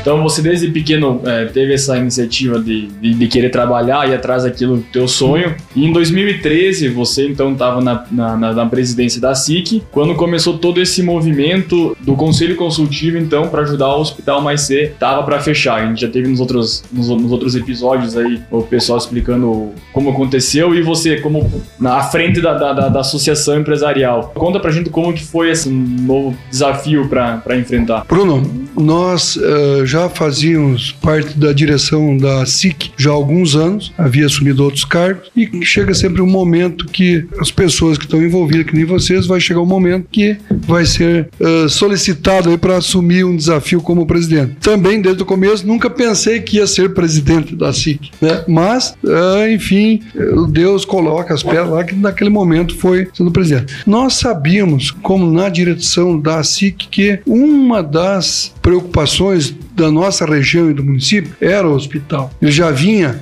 com algumas dificuldades. Mesmo o Leonir, que também fazia parte da direção da SIC, trocávamos ideias e ele também dizia: pá, o problema do hospital, o problema do hospital. Por coincidência, três, quatro dias depois que aconteceu a posse, no discurso de posse, eu tenho, eu tenho o discurso ainda, foi lá um dos itens, era eu citei no discurso de que a SIC iria olhar com os olhos um pouco também mais diferenciado para a questão da saúde, especialmente do hospital de Caçador. Três, quatro dias depois, o prefeito, na época o Beto Comaceto, ligou. Me ligou dizendo, Henrique, sei que você assumiu agora, mas estamos com um problema. Chegou a irmã, uma irmã nova aqui em Caçador, casa da irmã Elizabeth, e entregou a chave do hospital aí para a prefeitura. E nós precisamos, preciso falar com você. Assim que nós fomos. Eu fui lá como presidente. Diz, olha, nós temos que fazer uma campanha, arrecadar aí no mínimo uns 500 mil reais né, com os empresários para resolver os problemas do hospital. Imagina você sentando na cadeira e dizer, prefeito,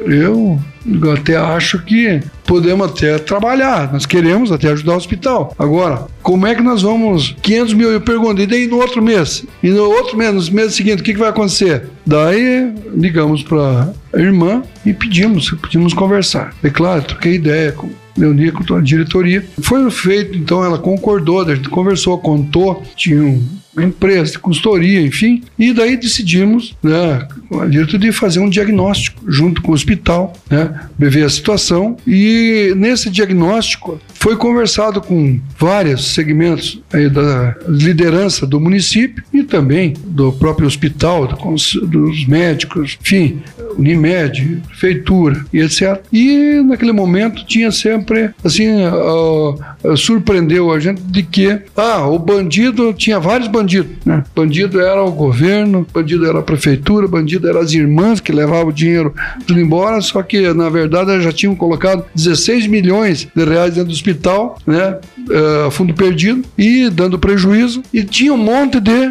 bandidos e de solução muito pouco. E daí foi surgiu a ideia de formar um conselho consultivo exatamente com todas as entidades, na época foi 11 entidades, para juntar forças, né, para tentar achar um caminho para que o hospital tivesse uma condição, fosse salvo e mais do que isso, tivesse uma condição de atendimento melhor. E eu lembro bem que foi desenhado, então, assim, até meio rápido a questão do conselho consultivo e com o Leonir, sempre um entusiasta uh, também de tentar achar a solução, eu disse para o Leonir, Leonir, nós vamos fazer essa reunião com todas as entidades e nós vamos mostrar o DRE, mostrar a realidade que os bandidos, na verdade, os bandidos parendo era esse, mas que tinha até certo ponto uma solução que poderia ser feito alguns passos para achar o caminho e nesse conselho você vai ser o presidente. Daí, não, mas sabe, né? Que nem é difícil você tomar essa decisão. Mas ficou tudo acertado e vai ser. E na reunião mesmo, tá? Nós vamos apresentar, vamos dizer que vai ter feito conselho, vamos já determinar quem que vai participar do conselho e já vou te empossar como presidente. E foi tudo meio assim de supetão, né? E quem tava lá, todo mundo concordou ser parte do conselho. E quando disse, Leonir, você vai ser o presidente, todo mundo, é, tá, pode ser eu, Leonir, claro, ele também uma pessoa idônea e, e, e todo mundo conhecendo o trabalho que ele já ele tinha exercido tanto na SIC quanto na universidade, é, colocamos como presidente do conselho. E vocês têm, mais do que isso, já o depoimento do Leonir, de um trabalho que eu diria o seguinte: que nós começamos também leigos, né? Aprendemos muito, buscamos soluções de todos os lados, né? Tanto na área do governo como uh, uh, municipal, estadual, federal e especialmente dentro do hospital com as irmãs, com o corpo clínico e ali também nós tivemos experiência assim muito diferente do que nós imaginávamos, né? achando que se você ia ajudar o hospital, equipar o hospital, é, principalmente né, uh, quem estava lá dentro trabalhando ia ser o que mais ia apoiar. E muito, teve certas alas, né, não vamos citar aqui, foram surpresas de que a gente teve que fazer um trabalho ainda bastante intenso para reverter esse quadro. E mais do que isso, nós tivemos a graça de Deus e mais do que isso, todas essas entidades e a população de caçador acreditar de que era possível e colocar a fé nesse conselho consultivo de que era possível fazer um trabalho diferenciado. E vocês sabem,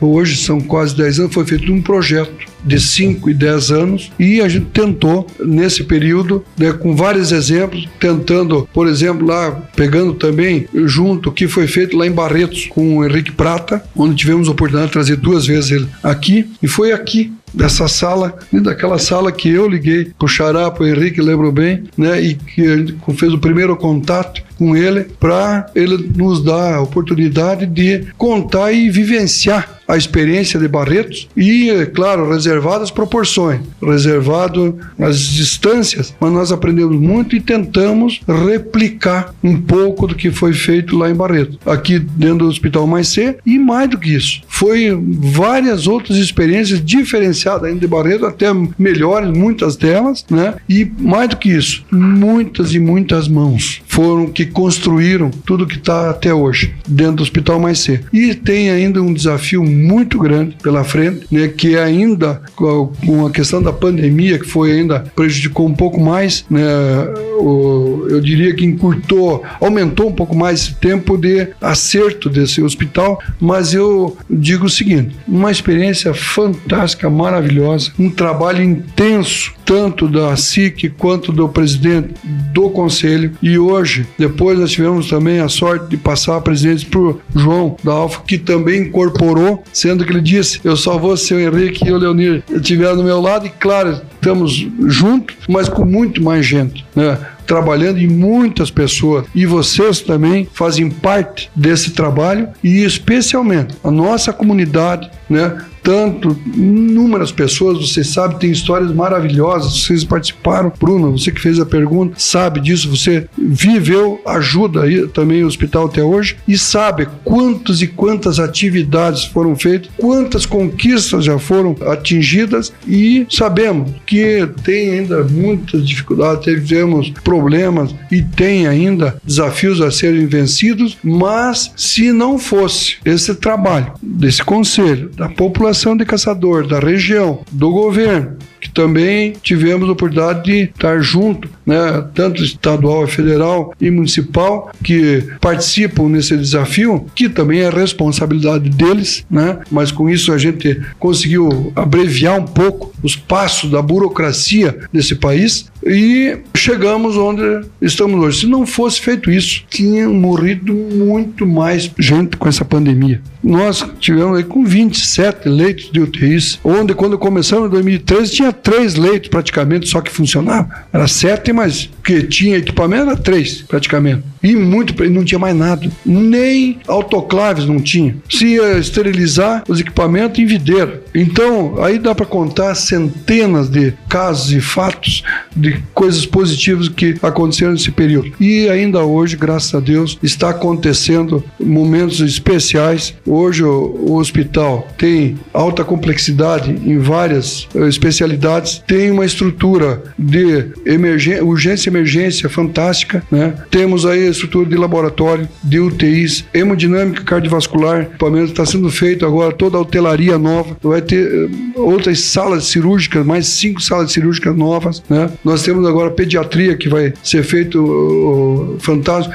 Tem a questão da maternidade, maravilhoso, um trabalho que tantas mulheres e pessoas se envolveram, tantas meninas trabalhando isso aí, isso aqui, são fatos e palavras que não expressam toda a dedicação e toda a dádiva de Deus de pessoas que fizeram com que o Hospital Mais C hoje fosse referência na região e mais do que isso, estrutura, realmente, estrutura física, né, para que e pessoas, né? Hoje tem a gestão que está sendo aplicada dentro do hospital aí, é, como uma empresa. Hoje tem pessoas se dedicando fantasticamente dentro com equipe clínica hoje já bem diversificado, médicos de todas as áreas atuando aqui, gente de fora hoje, está ao contrário. Médicos querendo vir para o Mais C. Antes queriam tudo fugir do Mais C. né? Então, isso só por isso já vale vidas que foram salvas, né? Não tem preço. E eu lembro dessa campanha sobre o hospital é de todos, a responsabilidade de todos, né? Era um, é, é ainda o único hospital que atende a comunidade, né? Atende SUS, enfim. E eu lembro quando começou essa campanha que trazia e convidava a comunidade a fazer parte e sim sentir-se parte desse, desse lugar que todos nós usamos, né? Exatamente. E o que adianta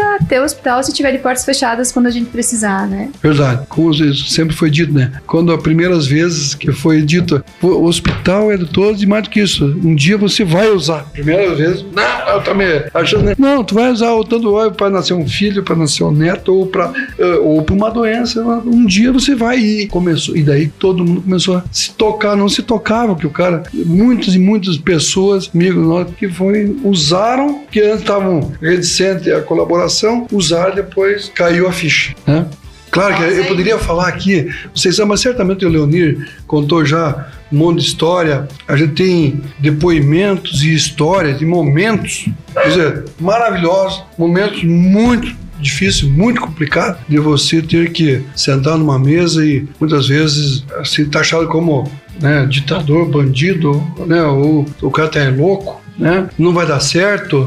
Quando eu lembro bem, nos primeiros momentos, que eu sentava eu vinha da empresa, sentava no 7, 8 horas da noite, passava uma hora e meia no Edmo lá, não, de vez em quando. E onde eu ia, todo lugar, e até hoje ainda, assim, né, você trava com o assunto do hospital, porque tava, começar a articular, né? E vários amigos, empresários, no começo diziam, senta aqui. Você sabe o tamanho da encrenca que você está se metendo?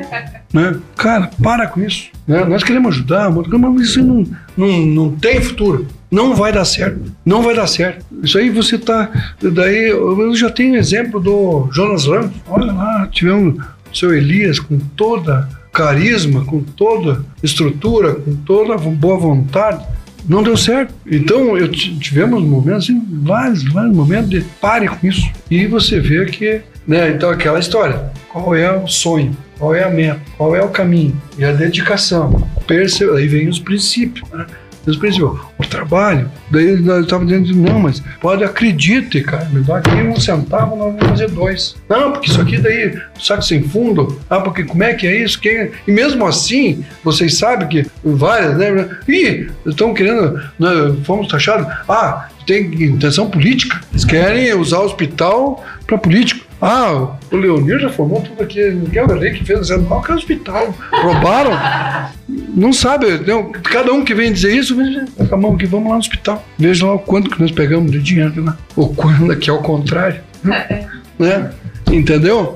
Então, sempre vai existir aquela ala que te enxerga que não gosta de você e que vai te malhar. E você não.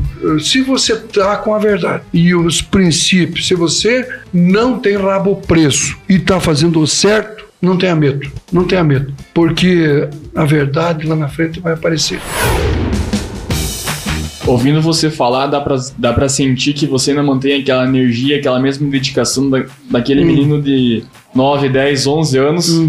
É, buscando o seu sonho. Eu acho que esse é, um, é determinante para o sucesso é, da, da empresa, da, da Transpower, e também nesse projeto que vocês abraçaram com, com o coração, que é o, o Mais Sei, e tem dado esse resultado brilhante que a gente consegue acompanhar e tem visto aí. Parabéns, Henrique. Obrigado. E, e você sabe que toda semana, que nem ontem, todos os dias, só hoje ainda que não, porque tinha outra. Não, mas ontem nós tratamos, eu tirei uma hora, uma, duas horas do meu dia para tratar assuntos do hospital. Terça-feira nós estaremos, também o Sérgio vai junto, Florianópolis, etc. Quinta-feira nós ficamos duas, três na Unimed, tem um plano interessante que vai ser para todo mundo aí, enfim, para as empresas, para cada um também tem oportunidade, tem umas coisas novas aí que vai sair. Então, uma busca incessante de achar, tentar achar soluções que ela só não vai salvar o mundo, mas a somatória, né, o sucesso é uma somatória de acertos diários vai fazer com que lá na frente você tenha mais acerto do que erro, né? Porque muitas dessas atitudes muitas vezes não dá certo, mas tu tem que acertar mais do que errar. É, os seus ensinamentos, assim, eles nos dão um norteio e uma inspiração, né? Uhum. E Porque nós jovens, e acredito que muitos jovens têm sonhos, né? E, e deixam de, de acreditar nos seus sonhos. E é, é com paciência também essa construção, né? E sabe que é uma coisa interessante. Claro, a gente tem que entender também da, da vida da gente, que ele não é eterno. Então, a preocupação de como que você ah, conquistou ou fez o que fez, não importa o tamanho, tá? Não importa se é um, fez um barraquinho de fruta ou uma empresa, né? Você tem que se preocupar, ou a própria família, não importa, não precisa ter nada, só a própria família. Eu acho que se a gente conseguir fazer com que os filhos da gente sejam pessoas boas, honestas e que trabalhem e que ajudem a comunidade, já é a grande vitória. Que não for drogado, sem vergonha, bandido, qualquer coisa, né? Já é uma grande vitória. Então, e mesmo assim, a gente tem que saber que você chega um momento, você tem que, na tua gestão, ela tem que passar bastão. Eu acho que é o, quando me perguntaram qual o momento, né, que é, é outro momento que me pergunto sempre agora, qual é o momento certo e quando e como que vai ser feito de, e se vou acertar, quando é que eu vou parar? Eu pensava lá atrás, ah, quando tiver 60 anos, tá velho, né? Que eu vou parar. Daí, ah, não, com 65 anos, eu vou viver na praia, né? Mexer com areia e, gelo, e pedra, né? Pedra, eu, Deus o livre, se eu fizesse, eu morro. Eu, né? Porque tu, tu- ainda você, a cabeça, ela não, o céu sabe que ele não envelhece. Né?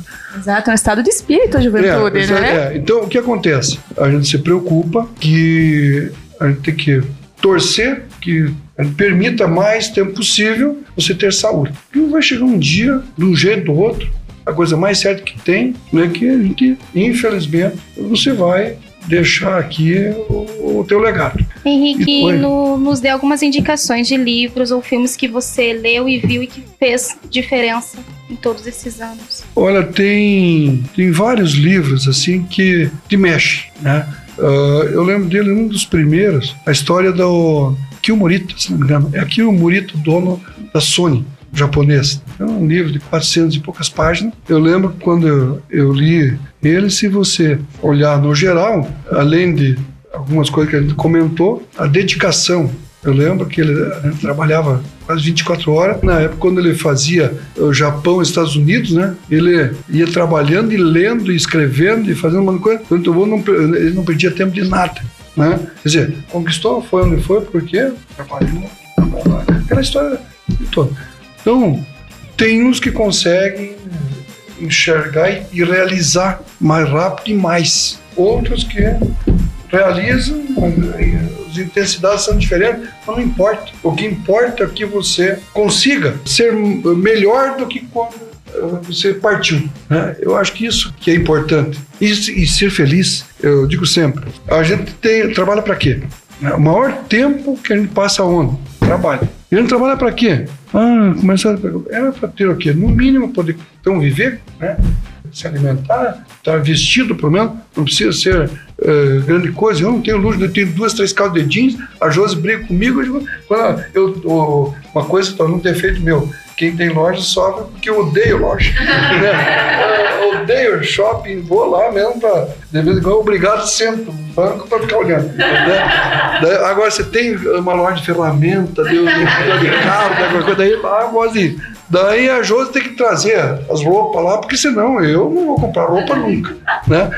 Daí o que acontece? Então você tem que trabalhar para sobreviver e trazer, pensar correr atrás do seu sonho, mas ser feliz. Trabalhar, trabalhar no que goste. Mesmo que muitas vezes para você tem que trabalhar 30 anos fazendo, mas lá nesses 30 anos, não deixe de ser feliz. De trabalhar por amor, com carinho, com dedicação. Muitas vezes dá vontade de abandonar. Não. Daí quando deu essa vontade, senta, conta até 10, dá uma respirada e diga: não, parei, a coisa é maior do que esse desafio que está parecendo ser difícil. E daí dá, dá certo. Henrique, então com a gente vai chegando no final do podcast. A gente quer agradecer por aceitar o convite, compartilhar as experiências com a gente. É uma pessoa muito agradável e a gente tá saindo daqui mais inspirado com certeza. Muito obrigado. Acho que posso falar por todo mundo né, nessa parte aqui, né?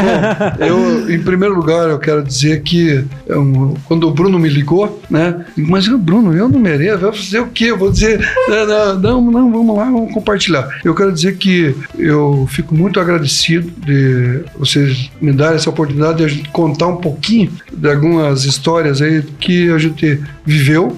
E quero dizer para vocês que eu também sinto orgulho de ver essa equipe que vocês estão com garra, se dedicando num sábado, estão aqui trabalhando, estão uh, ouvindo e certamente eu peço desculpa, muitas vezes me empolgo, conto, uh, falo demais, mas eu falei de coração, com simplicidade e se a gente sempre uh, puder ajudar, puder contribuir, né? A gente está de portas abertas, a empresa lá também, quando vocês quiserem ir lá, trocar ideia, visitar, a gente está de portas abertas. Agora a gente está investindo numa nova área lá de mais 12 mil metros quadrados de área construída, que também pensa com armazém, logística, um monte de coisa aí. Temos em São Paulo, também fazendo uma operação lá. Estamos em Minas, Porto Alegre só tem um ponto de apoio, Curitiba também. E tem grandes desafios, mas aquilo que a gente falou, a gente não pode perder o entusiasmo e a vontade. E mais do que isso, pode ter certeza, o momento que a gente se acomodar, o rolo compressor passa em cima de você. Então, a hora que você começar a ficar acomodado, escolher, acertar quem é que vai. E não é uma pessoa só. Né? Você tem que ter uma equipe. Hoje você não faz nada sozinho. A oportunidade é nossa, nós que agradecemos, assim, Uhum. nós hoje tiramos a sorte grande de poder estar bebendo desse conhecimento teu, que é a Uhum. tua vivência, a tua jornada, e para nós também que estamos iniciando esse caminho, nos direciona, né? É muita gratidão poder você poder abrir seu coração, se permitir e contar para nós e para quem tá ouvindo a tua história. Nós não temos noção o quanto nós é, a palavra tem poder, né? E ressoa no outro. Então, gratidão mesmo pela tua partilha. Muito obrigado. E para vocês que se interessaram, a Transpower, para encontrar ela nas redes sociais, você pode seguir Transpower SC no Instagram, no Facebook também é Transpower SC e o site é transpowersc.com.br. Então, meu povo, ficamos por aqui com mais episódio do Na Boca do Lobo. Fica ligado nas nossas redes sociais pra você saber das próximas edições, os próximos episódios que estão chegando por aí. Pode seguir no Instagram, arroba Alcateia Empreendedora, também arroba ASIC Cacador. No Facebook você encontra como Alcateia Empreendedora e a SIC você encontra como Associação Empresarial de Caçador. Gente, forte abraço, se cuidem e a gente se encontra por aí na próxima edição deste maravilhoso podcast que é o Na Boca do Lobo! Na Boca do Lobo. Uma produção do Núcleo de Jovens Empreendedores de Caçador Santa Catarina.